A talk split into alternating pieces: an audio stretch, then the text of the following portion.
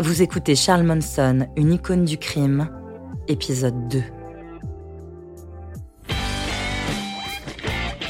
L'aura sexuelle de Charles Manson est un des éléments clés de l'intrigue de la série Aquarius. Dans le biopic House of Manson, sorti en 2014, on le voit encore séducteur et entouré de femmes. D'une certaine façon, Manson représente la part sombre de la révolution sexuelle qui a ébranlé les années 60. À l'époque, chez les hippies, l'amour est le maître mot. Tout le monde s'aime, on partage tout, surtout le sexe. La censure littéraire et cinématographique est abolie. Les corps peuvent enfin être montrés. On voit s'afficher de la chair, partout.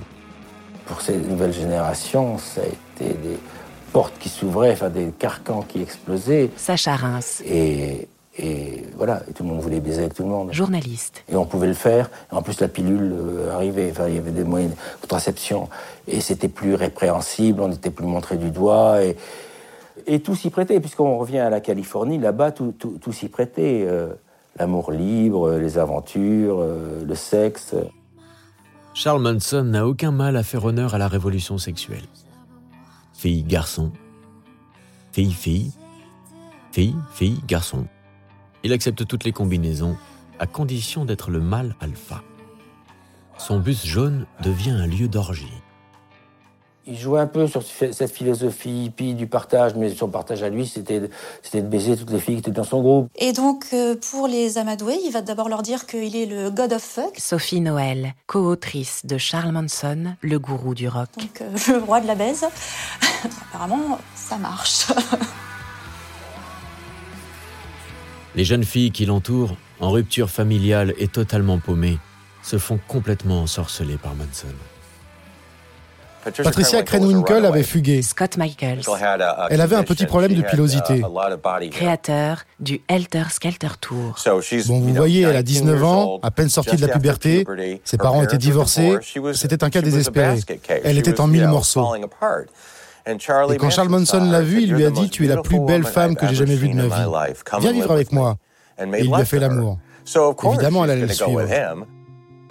Mais le légendaire pouvoir de séduction de Manson a tout de même été bien aidé par une substance qui fait voir la vie en couleur, le LSD.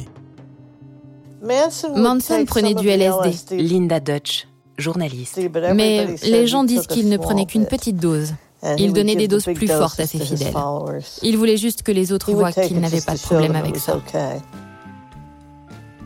Si le LSD a été créé à l'origine pour soigner la dépression en 1943, ses effets hallucinogènes en ont fait rapidement une des drogues les plus consommées dans les années 60. David Smith a fondé la Haight Ashbury Free Clinic en 1967 à San Francisco. Il y a régulièrement soigné des membres de la famille. Pendant le Summer of Love, le LSD se vendait avec une facilité déconcertante juste en bas de chez lui. Je me souviens qu'une fois, je rentrais chez moi. Je suis un scientifique, mais je vis dans le quartier hippie. Je voyais tout ça sous ma fenêtre, juste au coin. À côté de ce bureau, il y avait un marchand de donuts. Vous entriez, preniez votre café et votre donuts au-dessus de la caisse et votre LSD en dessous. Ça a eu un impact énorme sur la culture et la musique. Il se disait que ça changeait la façon de percevoir le son et la musique. On prenait du LSD pour, euh, Sacha Reims, pour euh, voir d'autres choses, journaliste. pour euh, changer sa conception de la vie. Bien conscient des pouvoirs dangereux du LSD, Charles Manson en use et en abuse. Une fois qu'elles étaient gaga, Linda Dutch, il tenait ses séances avec ceux qui étaient drogués. Il les endoctrinait de ses croyances. La mort n'existe pas. La vie et la mort ne font qu'un. Il leur faisait des trucs. Par exemple, il prétendait être le Christ. Scott Michaels, Elle le mettait sur une croix et les filles juraient qu'elles voyaient des flammes sortir de ses yeux et de ses doigts. Elle tripait. Toute la journée, toute la nuit, pendant des jours, des semaines. Les filles de Manson sont en plein trip. Totalement soumises au gourou qui leur distribue leur dose, elles sont réduites à de simples objets sexuels. La femme n'avait aucune valeur. Sophie Noël. Elle était sur Terre pour s'occuper des hommes, c'est-à-dire bon bah, les nourrir, les chérir, euh, satisfaire leurs besoins sexuels, euh, voilà. Et en fait, elles n'avaient aucune valeur euh, à part le fait qu'elles étaient la somme de tous les hommes qu'elles avaient croisés. Donc leur père en premier, leurs amants, voilà. Bon, elles étaient clairement à la recherche de, de repères et à la recherche d'un père. Quand il couchait avec elles, Scott Michaels, et qu'elles étaient sous acide, juste au moment où elles étaient sur le point de jouir, il leur disait qu'il était leur père. Donc après un certain temps, elles étaient des zombies. Elles faisaient tout ce qu'il leur demandait, parce que sinon il les frappait. Quand il claquait des doigts, il fallait qu'elles courent. Peu à peu, Manson utilise le sexe comme un outil pour obtenir ce qu'il souhaite. Les femmes deviennent une monnaie d'échange. Manson disait au mec Venez vivre avec moi, vous aurez toutes les filles que vous voulez. En échange, uh, il vendait de la drogue pour lui. À force de drogue et de manipulation mentale, Charles Manson parvient à faire de ses femmes ses instruments. Quand la tuerie morbide de l'été 69 commence, ce sont deux d'entre elles qui s'acharneront le plus sur Sharon Tate et ses amis. Puis plus tard, lors du procès, elles font encore preuve d'une dévotion sans limite.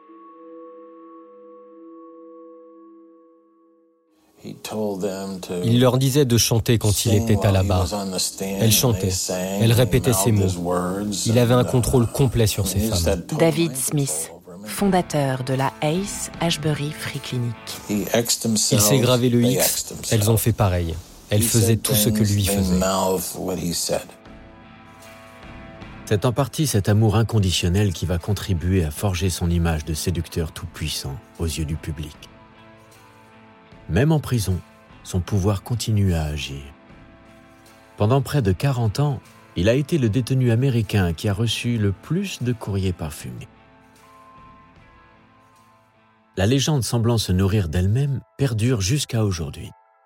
À tel point qu'en 2010, il fait la connaissance sur Internet d'Afton Burton, Charles Manson a alors 76 ans, elle en a 22 et ressemble étrangement aux filles de la famille. Elle ressemble à Susan Atkins. Linda Dutch. Elle vient du Midwest. Elle a commencé à lui rendre visite et ils ont obtenu l'autorisation de se marier. C'est le dernier article que j'ai écrit. J'ai su quand ils ont obtenu l'autorisation qu'il était fort peu probable que ce mariage ait lieu. Et finalement, l'autorisation de mariage a expiré. Ils ne se sont pas mariés. Et il y a cette rumeur qui dit qu'elle avait le projet avec un promoteur de récupérer le corps de Charlie à sa mort pour l'exposer comme dans un musée ou quelque chose comme ça. Vous savez que tout ce qui a un rapport avec Manson est toujours complètement fou. Sorcier gourou et dieu du sexe. Charles Manson avait tout pour devenir un mythe dangereux. Mais l'histoire ne s'arrête pas là.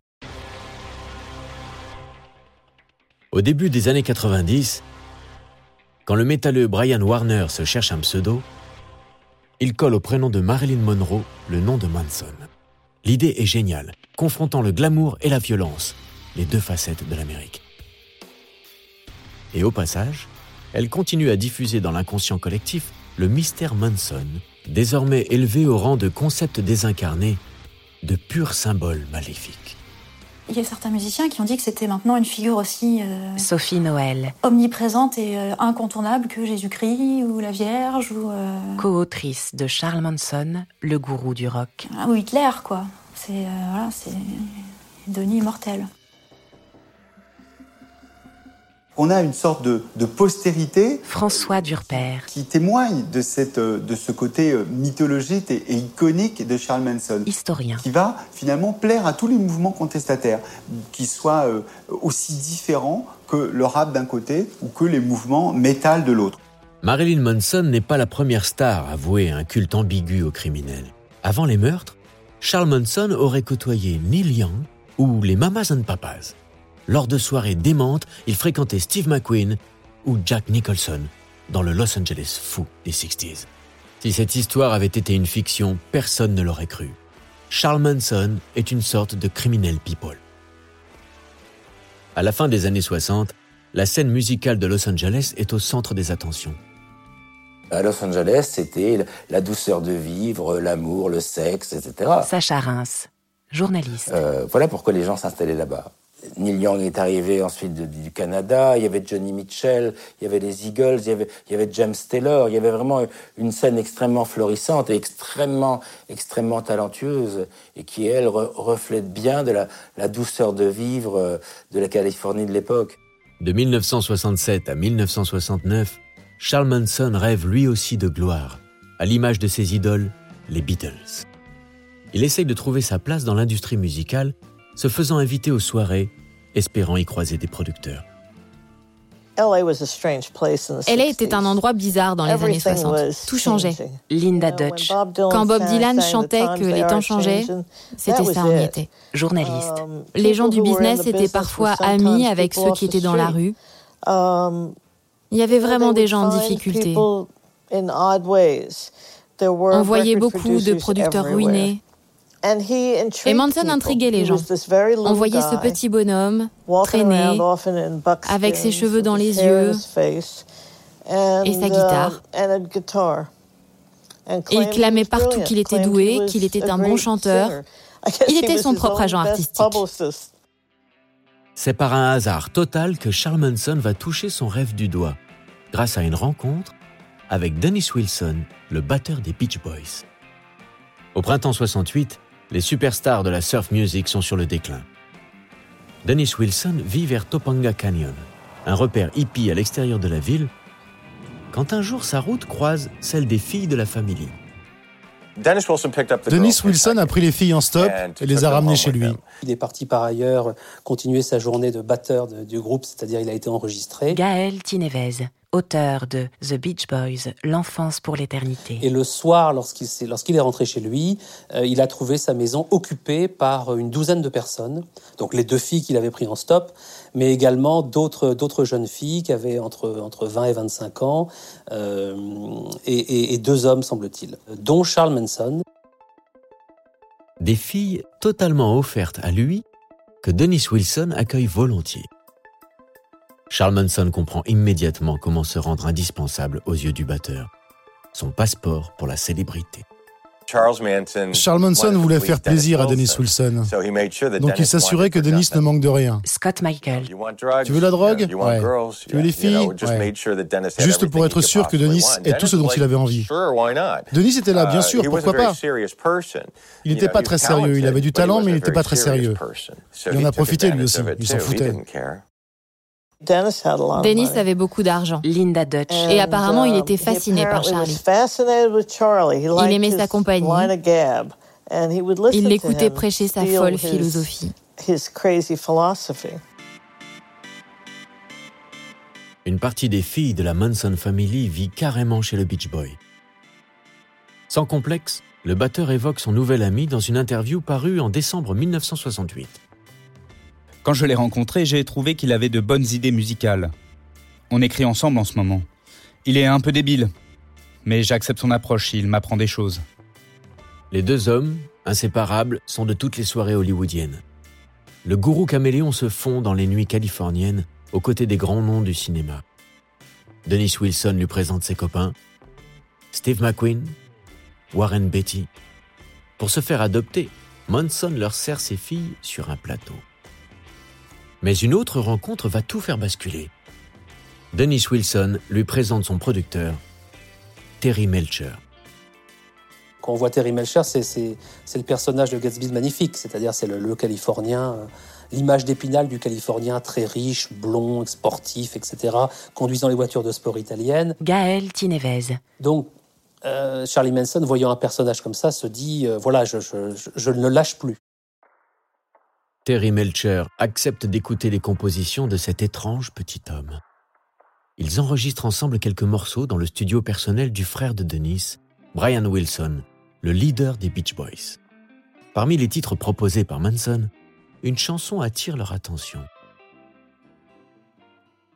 Les Beach Boys vont enregistrer euh, juste après l'été 68 une, une, démo qui a été enregistrée par euh, Charles Manson qui s'appelle Cease to Exist euh, qui est une chanson un peu une sorte de mantra, c'est-à-dire une chanson en boucle qui revient, qui est bon, qui est pas mal quand même, il faut bien l'avouer. Et Charles Manson a fait paroles et musique, et les Beach Boys vont donc enregistrer une version qui va s'appeler Never Learn Not to Love. Charles Manson est en train de réaliser son rêve. Le groupe mythique décide de reprendre sa chanson à lui, le petit Caïd de Cincinnati. Il voit se dessiner sa carrière musicale, s'imaginant déjà plus connu que les Beatles. Seulement, les choses se gâtent. Dennis Wilson finit par se lasser de la présence constante de la famille. Et Dennis Wilson va rapidement s'apercevoir que euh, ça prend des proportions incontrôlables, c'est-à-dire que sa maison est squattée euh, par finalement près d'une vingtaine de personnes. Euh, c'est une belle maison californienne dans les beaux quartiers, donc les voisins commencent à se plaindre parce que la famille, c'est quand même des gens qui sont, pour la plupart du temps, qui se promènent nus, qui font beaucoup de bruit, qui chantent, qui passent leur journée à fumer également. Enfin bon, bref. Et Dennis Wilson, lui aussi, est rapidement, euh, euh, il, est, rapidement euh, débordé par la situation. Furieux, Dennis Wilson vire la bande de hippies débraillés. Au même moment, Manson apprend que les Beach Boys ont changé les paroles de sa chanson. Il n'est plus crédité comme auteur.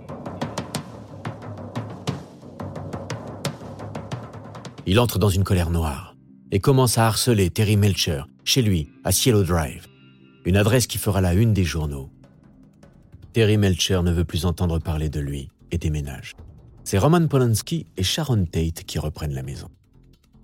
Charles Manson, rejeté, envie rageusement tout le monde, surtout ceux qui connaissent le succès.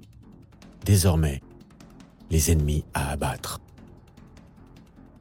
C'est à ce moment-là qu'il ordonne à ses fidèles de commettre les meurtres les plus choquants de l'été 69. Même s'il sait que Melcher n'habite plus là, il leur demande d'attaquer un lieu symbolique de son échec, la maison du producteur. Je pense qu'au départ, il y avait effectivement beaucoup de ressentiment, une vengeance dirigée contre Terry Melcher. Gaël Tinevez. Et puis euh, il s'est dit, bah, tant, ceux qui sont là, finalement, ils, paieront aussi pour Terry Melcher et puis, et puis pour les autres. Auteur de The Beach Boys, L'enfance pour l'éternité. Après son incarcération, Charles Manson n'en démord pas. Sortir un disque l'obsède. Depuis sa cellule, il harcèle un producteur pour qu'il édite ses quelques chansons enregistrées à Los Angeles. En mars 1970, sort un album, Lie, The Love and Terror Cult, à 2000 exemplaires. La pochette est un détournement d'une image de la une du magazine Life, sorti quelques mois auparavant. Le mot vie est transformé en mensonge. Monson se réapproprie ainsi son image, créant avec ce seul disque sa propre légende celle d'un musicien anti-système maltraité par les médias. Le fantasme ultime du rocker dangereux et détesté. Au fil du temps, l'image devient l'objet d'un culte malsain chez les musiciens en mal de provocation. En 1993, Axel Rose, chanteur des Guns N' Roses, reprend non seulement un titre de l'album de Manson, mais il apparaît aussi sur scène arborant un t-shirt représentant la fameuse pochette. Je pense qu'ils essaient d'être dangereux, d'être punk rock, anti-système. Scott Michaels. Manson n'avait pas vraiment de talent. ils se disent, je suis en train de chanter une chanson de Manson. Pourtant, le culte se propage. À l'époque, Zombie Rust n'a que 11 ans. C'est en voyant le t-shirt d'Axel Rose qu'il commence à s'intéresser à Charles Manson. Devenu artiste, il se met à dessiner le gourou. Il avait ce visage sarcastique qu'il affichait pendant le procès. Zombie Rust. Il a plusieurs visages en réalité. Dessinateur. Cette expression-là en particulier. Celle qu'il a quand il se moque des gens. Quand il se moque des autorités avec sarcasme. C'est la plus iconique. Ces dessins, il décide de les transférer sur des t-shirts qu'il vend sur Internet à d'autres passionnés. J'imagine qu'ils ont le même enthousiasme que moi. Ou alors ce sont des supporters de Charlie. Uh, uh, à ce moment-là, notre seul point commun, c'est l'intérêt pour cette affaire. Je souhaitais uh, exprimer mon admiration pour la culture pop. Et faire vivre cette histoire pour que la culture pop perdure et que les générations futures sachent ce qu'il s'est passé. Le culte se propage, d'autant plus que Charles Manson continue d'alimenter son mythe depuis sa cellule. En 1993, il sort un recueil de morceaux, le Live at San Quentin, la prison où il était incarcéré, en référence à un disque célèbre de Johnny Cash. Cette fois-ci, empruntant au code des pochettes old school jusqu'à la typographie, il se donne l'image d'un vieux sage folkeux, apaisé, jouant tranquillement sur sa guitare acoustique. Fasciné, de nombreux groupes y font désormais référence. Et pas seulement de sombres musiciens un peu tordus. Trent Reznor, futur musicien des films de David Fincher, était obsédé par le criminel dans sa jeunesse. Les rockers cultes Brian Johnston Massacre y font souvent référence. Les rappeurs de NWA, Ice Cube et Dr. Dre aussi. Et l'énorme groupe de stade Casabian a même tiré son nom d'une des adeptes de Manson. Objet de fiction, de culte et de fantasme. Charles Manson a tellement imprégné la culture populaire tel un grand méchant d'histoire pour enfants, qu'on en oublie parfois que ses victimes ont réellement péri sous ses ordres. Vous venez d'écouter Charles Manson, une icône du crime. Si vous avez aimé ce podcast, vous pouvez vous abonner sur Spotify ou sur votre plateforme de podcast préférée et suivre Initial Studio sur les réseaux sociaux.